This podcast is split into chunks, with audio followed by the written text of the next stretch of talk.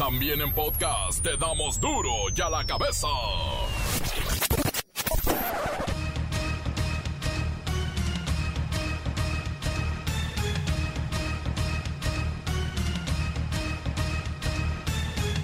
Viernes 21 de mayo del 2021 yo soy Miguel Ángel Fernández y esto es duro y a la cabeza sin censura. Ya se dio el tren entre el gobierno federal, la Fiscalía General de la República, el Congreso de Tamaulipas y los medios de información y desinformación. Todo esto en torno a la orden de aprehensión en contra del gobernador de Tamaulipas, Francisco García Cabeza de Vaca. ¡Qué escándalo! Y a 16 días de las elecciones.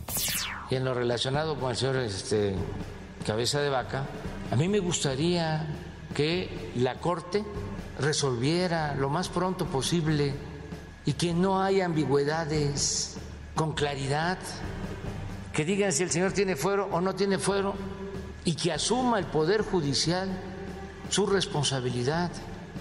Nosotros ni siquiera tenemos conocimiento de que exista esa orden de aprehensión. Todo se escucha, no somos omisos a saber escuchar, a, a, que nos llegue pues muchos memes, muchos comunicados por todos lados, pero sin embargo a este momento nosotros no le hemos visto, ni siquiera le he visto publicada, yo no sé si en realidad exista.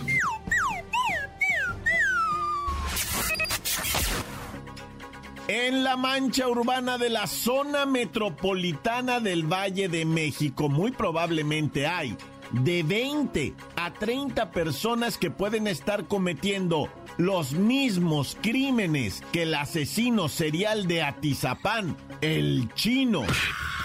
México capta la mayor inversión extranjera desde 1999 para un primer trimestre. Son de las mejores noticias del sexenio. En 2020, al menos 100 mil personas tuvieron que desplazarse de manera forzosa en México a causa de los desastres naturales. Otros 10 mil lo hicieron por el narco y la violencia, pero dejaron sus comunidades y se fueron. ¿A dónde? Si en todos lados está igual. El Instituto Nacional de Transparencia ordena a la Lotería Nacional comprobar la entrega de premios por la rifa del avión presidencial llevada a cabo en septiembre del 2020.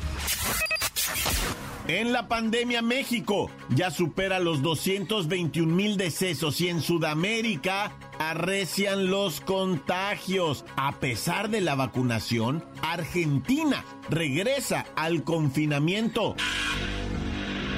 El reportero del barrio y ya se la saben, puros muertos. La Bacha y el Cerillo van con sus pronósticos para la gran final. Todo parece indicar que será Santos uno de los invitados de honor, ¿eh? Pobre Puebla. Comencemos con la sagrada misión de informarle porque aquí no le explicamos las noticias con manzanas, no. Aquí las explicamos mmm, con huevas. Llegó el momento de presentarte las noticias como nadie más lo sabe hacer. Los datos que otros ocultan, aquí los exponemos sin rodeos. Agudeza, ironía, sátira y el comentario mordaz. Solo en duro y a la cabeza. ¡Arrancamos!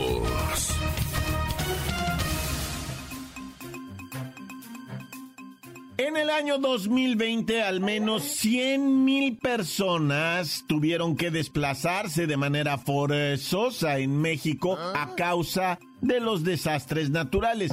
Aparte, otras 10 mil personas abandonaron sus localidades por conflictos con el crimen organizado y la violencia. Según reportes del Centro de Monitoreo de Desplazamiento Interno, la violencia en México ha aumentado dramáticamente en los últimos años y continúa provocando que la gente se desplace. hasta llegar a este primer trimestre del 2021 donde no se detiene este fenómeno. Así es que vamos con el tenientito para preguntarle qué pasa con la seguridad de este país que está provocando éxodos. Comandante, buenas tardes. Primeramente, aclarar, ¿verdad? Encarecidamente, que no soy tenientito. Soy el teniente Tito Garrison, jefe del grupo antidesplazamientos similares y conexos de la República Mexicana. Y el segundo punto que quiero aclarar es qué significa esa palabra que dijo. ¿Sexodos? ¿Ah? ¿Sexodos? ¿Qué pasó, tenientito? ¿Cómo sexodos? No, éxodos. Es la marcha de un pueblo, de un grupo de personas que se tienen que ir de un lugar a otro para buscar establecerse en Santa Paz. Ah, no, yo había entendido otra cosa. Sexodo, algo así como sexo en lodo. Eh, no, no, ¿No le suena a usted así, comandante? No, no me suena. ¿Y a usted no le suena el hecho de que se registraron al menos 14 éxodos en los estados de Chiapas, Chihuahua, Guerrero, Michoacán, Oaxaca, Quintana Roo, Sinaloa? ¿Usted se refiere a la violencia perpetrada por grupos criminales y de narcotraficantes? Y también a los conflictos comunales y territoriales, además de los fenómenos naturales? Sí, a eso me refiero. ¿Qué información tiene del tema? No, pues ninguna, mi comandante. Ciertamente no tenemos dudas de que debemos incentivar la búsqueda de acuerdos a través de una negociación que sea clara y no consensuada en lo oscurito. ¿Ah? Así como se hacía antes, ¿no? Y justamente así conseguir el objetivo solicitado. Tenientito, de todo lo que dijo, no le entendí nada. Pues es que no le dije nada, mi comandante. Ya me puse todo nervioso. Primero empieza con sus palabras raras del sexo con lodo y luego que la gente se va de donde no debería irse. Pero si se queda, pues se la truenan. Y eso sí está feo, comandante. ¿Y dónde dice usted que pasan esas cosas? Digo, para no ir. No, pues está usted en éxodo en la luna. Y ya no le quito más su tiempo, ¿eh? Debe de estar ocupadísimo. Qué bárbaro. Bueno, déjenme informarles que no solo es el crimen organizado el que provoca que la gente deje sus comunidades. Eh, de hecho, es la pobreza, la falta de progreso, el clima, esto de la sequía, igualmente los devastadores huracanes que han golpeado nuestras costas, las tormentas, los temblores. Y déjeme decirle que la temporada de huracanes de este año será bastante activa, más de lo habitual, por lo que se espera un nuevo desplazamiento, un nuevo éxodo, debido a estos desastres naturales mayores. Y claro, la delincuencia que sigue subiendo. Ayer día celebramos en México el Día del Psicólogo. Esto permitió que se llevaran a cabo entrevistas con temas muy interesantes. Entre ellos, el medio de comunicación, la prensa, nos regaló, nos presentó las declaraciones de un psicólogo con especialidad en criminalística que nos dejó ver que en la mancha urbana de la zona metropolitana del Valle de México muy probablemente hay de 20 a 30 personas que pueden estar cometiendo los mismos actos que el asesino serial de Atizapán, el monstruo de Atizapán, porque este tipo de personalidad antisocial no es tan infrecuente como se piensa. Vamos con nuestro reportero y psicoloco de cabecera, Luis Ciro Gómez Leiva. Miguel Ángel, amigos de Duro y a la Cabeza. El temible asesino serial, apodado El Chino y conocido ahora como el monstruo de Atizapán, y que durante 30 años asesinó a un número a uno confirmado, pero se estima de 24 homicidios, no es un caso aislado. ¿Ah? En México se han registrado 7 casos de asesinos seriales. Parecen pocos, pero es muy probable que haya entre 15 o 20 más. Pero no los podemos encontrar porque son individuos que tienen muy bien hecha su estructura para hacerlo y no ser encontrados. Esto lo indicó un especialista. Sobre las causas, que llevan a una persona a cometer este tipo de actos tan terroríficos, se dice que es eh, difícil saberlo, porque en ello intervienen factores sociales, ambientales, incluso biológicos y por supuesto el entorno familiar.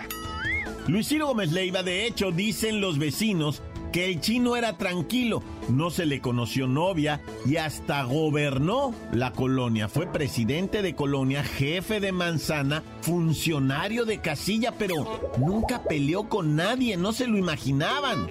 Es correcto. Según los especialistas, muchas veces podemos estar con gente así. Las casas están repletas de este tipo de personalidades. Pero eso no significa que lleguen a cometer actos criminales. Todo dependerá de los detonadores de la conducta criminal. En este caso, el chino fue una persona que constantemente fue abandonado por las mujeres de su vida, su mamá, sus hermanas, sus parejas, hasta que decidió que no lo dejarían más y comenzó a matar para evitar que se fueran de su vida. Qué historia más aterradora. Realmente, como sociedad, nos debemos de cuidar el uno al otro, como si fuéramos una tribu, porque esa es la única forma de, de realmente cuidarnos de estas personas que son como depredadores del propio ser humano. Conozcamos bien a nuestros vecinos. Gracias, Luis Ciro Gómez Leiva. Bueno, por último, cabe destacar que el reportero del barrio, en su famosísima sección, advirtió de esta situación, particularmente en el Estado de México, donde la cifra de feminicidios es la más alta del país. Y hasta aquí mi reporte. Para Duro la Cabeza informó Luis Ciro Gómez. Encuéntranos en Facebook, facebook.com, diagonal Duro y a la Cabeza Oficial. Estás escuchando el podcast de Duro y a la Cabeza.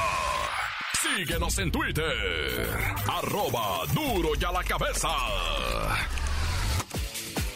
No olviden que siempre, siempre están a su disposición los programas anteriores de Duro y a la Cabeza por si quieren darle una revisada. En Facebook, Duro y a la Cabeza Oficial, en Twitter también y en Himalaya. Usted nomás teclee Duro y a la Cabeza. Duro y a la Cabeza. Ahora es tiempo de ir con el reportero del barrio.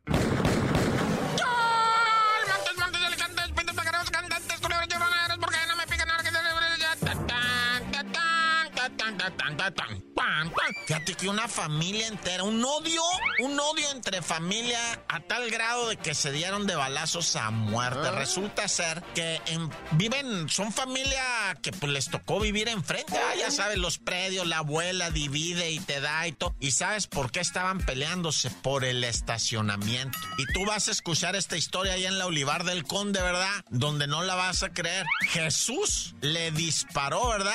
A su primo. Resulta que Jesús sale de la casa y mira a su primo que va caminando, ¿verdad? Con rumbo a su... y le dijo, no te he dicho que no te estaciones ahí, le dice al primo Jesús, ¿verdad? Y pum, pum, pum. Y cae el Jesús herido gritando desesperadamente, mamá, mamá, mamá. Pues sale la mamá y le dice, chucho, maldita sea, ¿qué hiciste? Yo ya le he advertido que no se estacionara ahí. Ese parking es mío y de mi familia, no se estén estacionando. Pues, ¿qué te crees? Si esto te impresiona, ¿verdad? Sábete, ¿verdad? Que Jesús es hermano de Eduardo. ¿Quién es Eduardo? Otro que ya había matado a un carnal del agredido. O sea, un vato, o sea, el carnal de Jesús ya había matado a otro miembro de esa familia porque su papá le dijo, ya mátalo para que no se esté estacionando ahí, no va a entender de otra manera. Y el Eduardo le disparó y lo mató. O sea, su papá le dijo, ya mátalo y el, el- morro lo mató. Los dos están en el reclusorio. Bueno, ahora Jesús también va. Ya toda la familia está ahí metida. ¿Quién es el herido de bala ahorita? Porque quedó herido, no quedó muerto. El Giovanni. Recibió lo que vienen siendo tres balazos, güey, por haberse parqueado donde el Chucho, el Jesús, no quería. Su primo.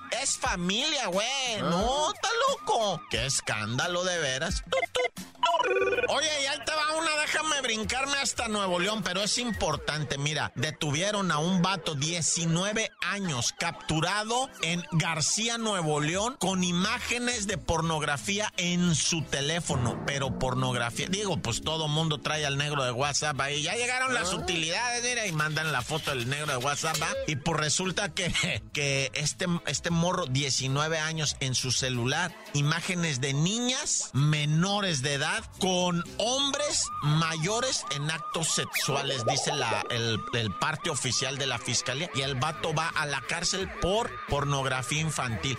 Y, y por más que alega el camarada, no, que yo, que no, que por ahí dice, ¿no? Pornografía infantil en su archivo va y ya está detenido. ¿Por qué? Porque además se compró con su teléfono celular que él envió esa, esa pornografía infantil, lo que lo convierte en un pornógrafo. ¡Qué óvole! O sea, no, y si le investigan más, quién sabe qué encuentren, va. Pero yo les digo, raza, y siempre se los he dicho, en no anden viendo esas cosas. Con eso no se juega, raza, se los digo en serio. Van a acabar muchos años en la cárcel por más inocentes que se digan. Y a mí me lo mandaron, a mí nada, nada de es cosa horrenda de esas que recibas. Quítala de tu celular, de tu vida, de nada. No jueguen con eso, raza. Pornografía infantil, no jueguen con eso. O sea, yo entiendo que a veces los WhatsApp y, que los grupos y que te envían no permitas. Es más, hasta salte del grupo. Si mandan algo así, salte de ese grupo porque a todos los que estén ahí los van a caminar. Que no, es que hay que combatir esto. Hay que combatir. Y si es así, sobres.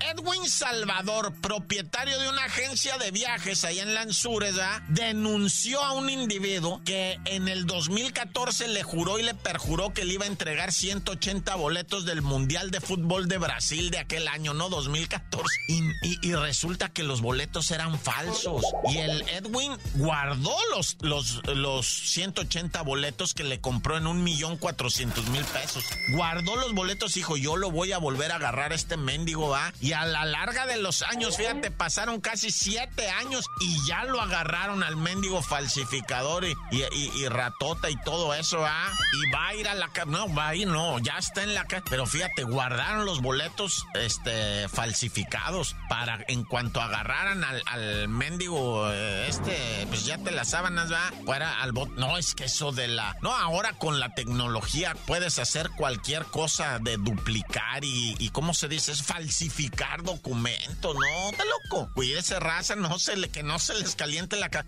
No la vean fácil, pues. Si la ven fácil, van a acabar en la cárcel.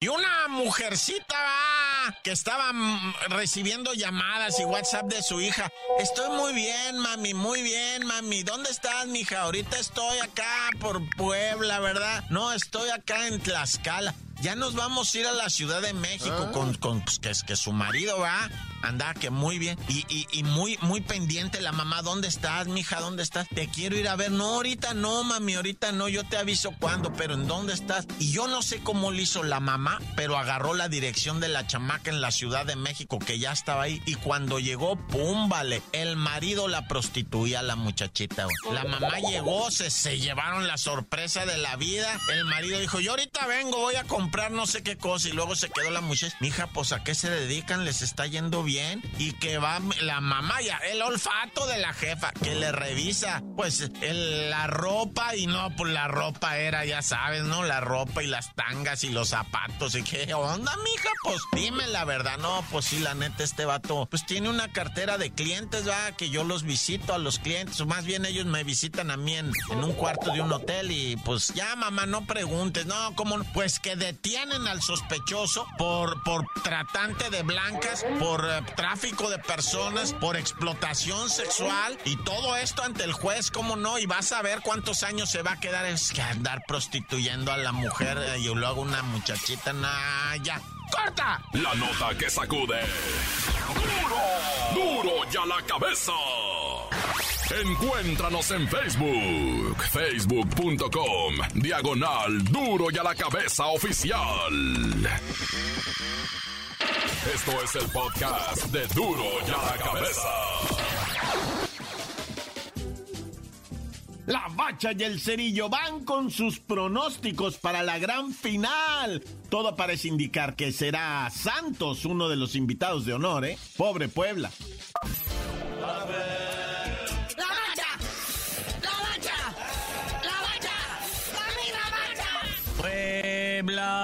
Puebla, Puebla, Puebla, Puebla, bla.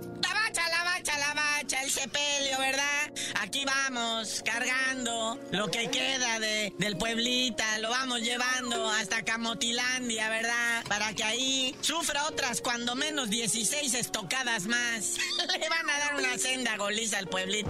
Lo perdonaron en Santos Lagunlandia, pero bueno, a ver cómo le va al Pueblita en la vuelta. Aquí se advirtió, ¿verdad? Aquí se dijo, el Santos en su casa es invencible, es, eh, no perdona nada, es una maldición, pero para el contrario, y ayer quedó demostrado, ¿ah? Sí, inmediatamente el Santos en cuanto saltó al terreno de juego dijo, esta es mi casa. A los 40 segundos cayó el primer gol.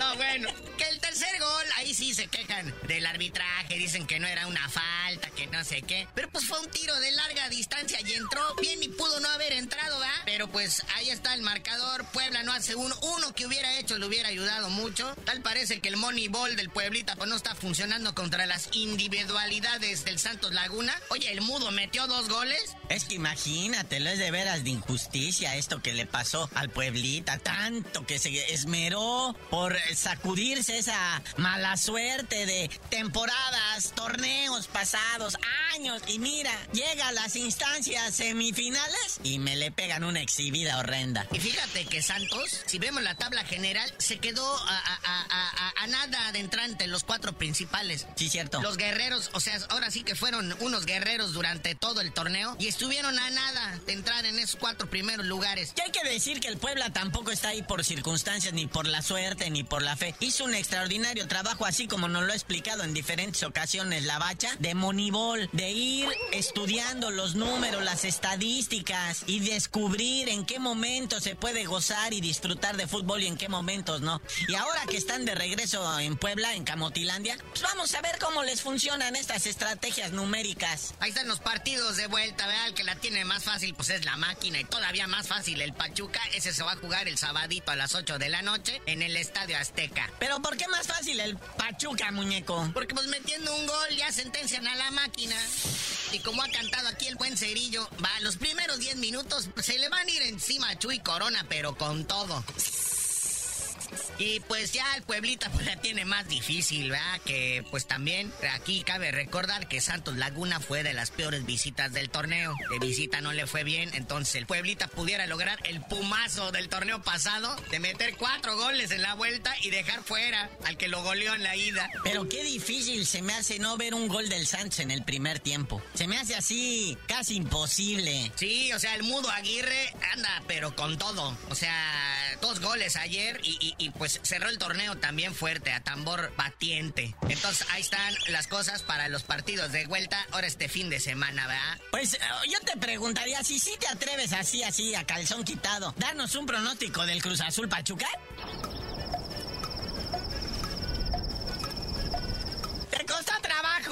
Es que es este fútbol tan irregular de nosotros, o sea, no, no se puede. No, pues no somos nosotros, es el Cruz Azul, güey. O sea, si el Cruz Azul fuera lo que de veras, o sea, creemos que es.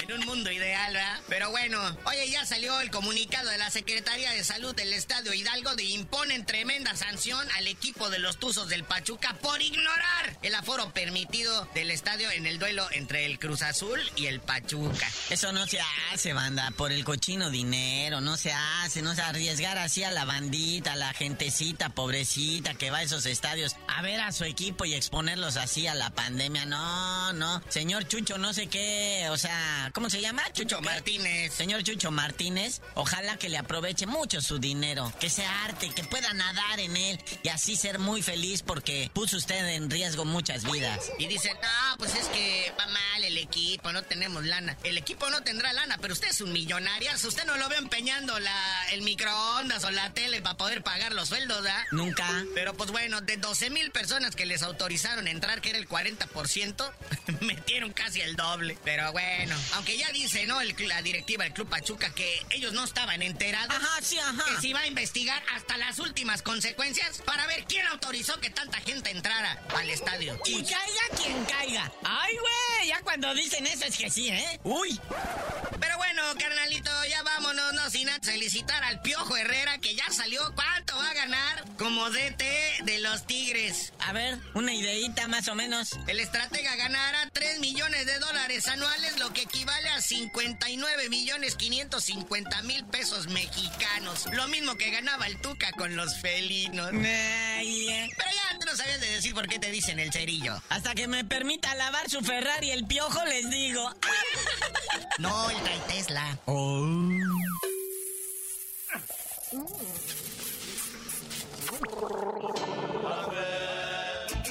mancha!